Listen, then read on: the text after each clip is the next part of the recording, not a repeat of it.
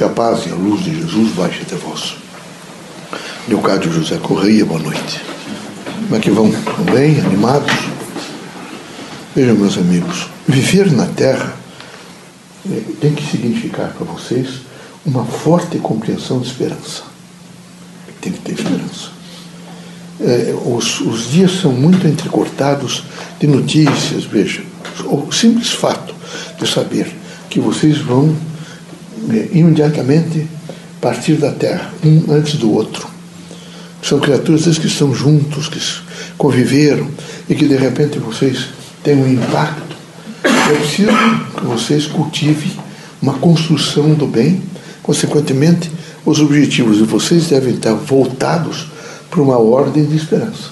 Esperança é uma pautável realização no dia seguinte, nos dias subsequentes, daquilo que é plausível, daquilo que é possível. Não pode estar pedindo que faça porque pare a lua, não. Eu estou dizendo uma coisa plausível. Além da esperança, é preciso que vocês estejam sempre com pensamento de construção. Por exemplo, de construção no aspecto de que eu sou feliz. A vida da terra tem alguns percalços, mas eu sou feliz. Eu estou passando por algumas situações, mas isso eu vou vencer. É positivar um pouco esse sentido, nesse momento, de um chamamento, que é para ver se vocês, pela experiência, se remodelam um pouco. O grande significado é não perder o senso crítico e não perder a capacidade de chegar o dia seguinte rígido. Chegar o dia seguinte em condições de dizer: estou pronto para uma reforma interior, estou pronto para administrar a problemática, estou pronto para não ter medo.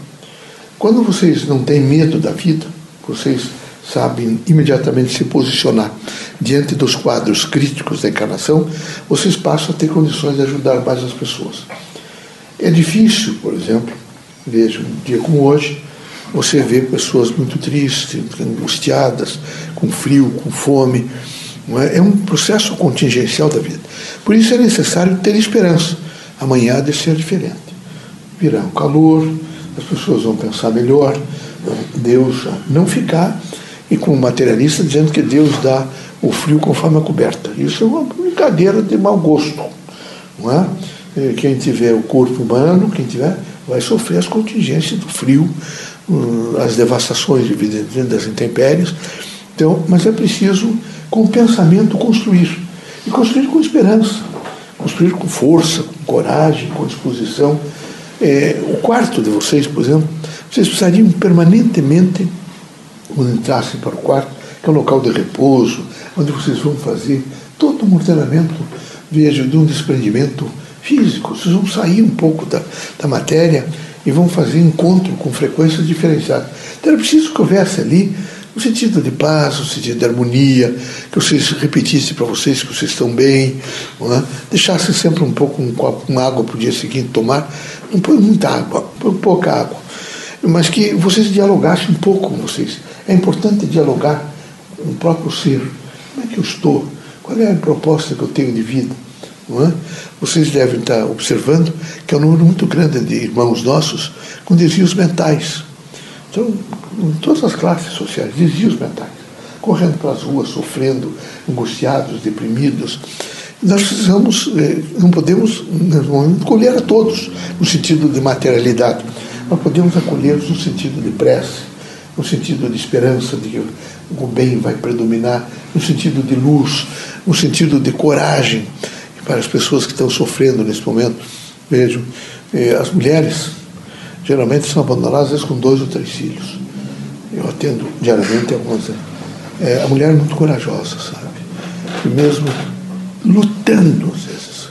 O salário é pouco, o dinheiro é pouco, às vezes tem que fazer aquela polenta, porque sabe, uma composição para dar para os filhos, ela não se abate. Ela é forte. Eu diria assim que isso é um pouco de guerra, que ela é guerreira. Ela está ali para alimentar os filhos para se alimentar e o dia seguinte volta a trabalhar. A vizinha do lado, que às vezes está apinhada de filhos, vai cuidar dos filhos dela, porque há na, na, na, na dor a solidariedade. Sempre que acontece a dor, há a solidariedade. Mas essas pessoas, mesmo muito simples, às vezes desprovidas de recursos materiais, elas não perdem a esperança, de maneira nenhuma. Sempre teve uma tia, uma avó, a mãe, alguém, um parente, que lhes ensinou alguma coisa. E então o trato da vida, na luta desse cotidiano para chegar até aqui, elas guardaram alguma dessas coisas boas. Então, vocês não imaginem que elas passam coisas negativas para os filhos. Não, às vezes elas são embrutecidas, batem nas mãos, dizem coisas, mas a natureza delas é uma natureza boa. A natureza delas é uma natureza de amor, de fraternidade. Eu admiro muito a força da mulher. O espírito, quando reencarna feminino, é, é para aprender. E como há uma solidariedade imensa, porque a mulher é a matriz para ser mãe, é, é preciso ter um olhar compreensivo para com a mulher, porque realmente não é fácil o exercício da, da maternidade. Mas é muito difícil também o exercício também da, da educação depois, quando ela é desprovida do companheiro, ela assume por integral que o homem não assume. Ele tem dificuldade, ele tem dificuldade de fazer, até por natureza já biológica, mas ela não.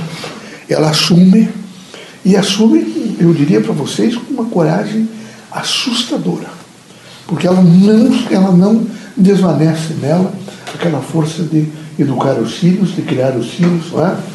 e eles têm filhos muito cedo. Então é a filha que com 14 anos tem o neto, e ela tem que continuar alimentando o neto. É uma cadeia de sofrimento. Mas grande parte deles, estou trazendo esse exemplo para dizer para vocês, eles não perdem a esperança. Eles têm esperança, senão eles parariam de, de viver, de educar os filhos, de alimentar, de trabalhar. Não. Amanhã vai ter melhor, amanhã vai ser melhor, eu vou vencer tudo isso. Então, a esperança é o apoio para todas as horas.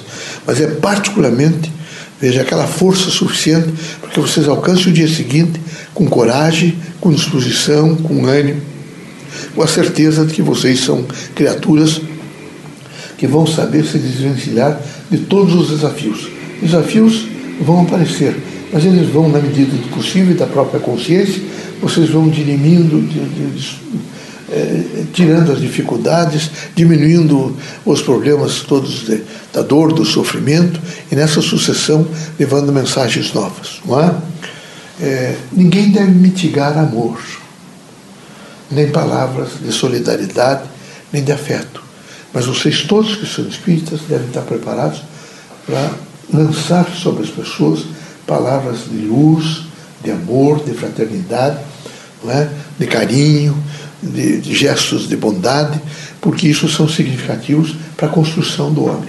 É horrível as pessoas, as pessoas realmente frias, que não têm uma, uma visão evidentemente crítica da outra pessoa.